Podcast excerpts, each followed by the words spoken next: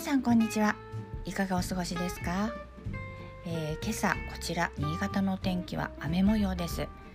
世の中連休中ですがお天気には恵まれないところが多そうですね。皆様の地域はいかがでしょうか？はい。というわけで本日も色の贈り物をお届けいたします。今日は茶色です。なぜこの色を選んだかというと皆さんは日々悩ましいなと思うことありますか？まあありますよね悩むこと。実は私には今小学4年生の娘がいます。でね彼女に昨日こう言われたんです。普通のお家は大人になると家を出て結婚したらお父さんとお母さんと子供で暮らすでしょ。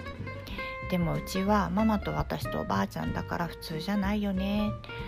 おばあちゃんがパパみたいな感じって。いやおばあちゃんはおばあちゃんよとは伝えたんですけれどその他の部分については何て言おうかなって考えてるうちに他の話になっちゃったんですよね。まあ運よく。そう。実は私は離婚はしていないけれど旦那さんと別居するようになってもう何年も経つんです。この生活形態はほとんどの人には理解してもらえないですし改善の余地もあることは分かっています。でもとにかくまあ今はそんな感じなんですね。でですよ。さっきみたいに子供に言われた私は悩ましいなと思ったわけなんです。きっとこれもシンプルに考えたら答えは出そうなんですがまあそれを置いておいてそうこの悩ましさ。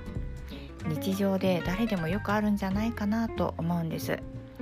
お寺の住職さんとかでもない限りはねで悩ましいなと思う気持ちに送りたい色として選んだのが茶色というわけなんです。茶色には心を落ち着かせる作用だったり気持ちに余裕を持たせてくれる効果があるんです。穏やかで堅実安心なんかを表しているアースカラーですね。チョコレートやコーヒーなんかも色や香りとともに相乗効果で人に力をくれたりします。そんな感じで今朝は最近知って好きになったのとみさんというライターさんが勧めてくれていた。あのツイッターでですね勧めていて気になって注文した東京のカウンターパートコーヒーギャラリーさんっていうところのニカラグアマタガルバブエナ・エスペランサという舌を噛みそうなコーヒーを入れて飲みながら配信しております。お部屋がとっても良い香りです。皆さんコーヒーはお好きですか？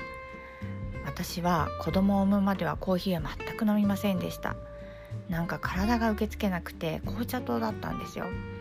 不思議ですよね出産って。はいというわけで色のお話は以上になります。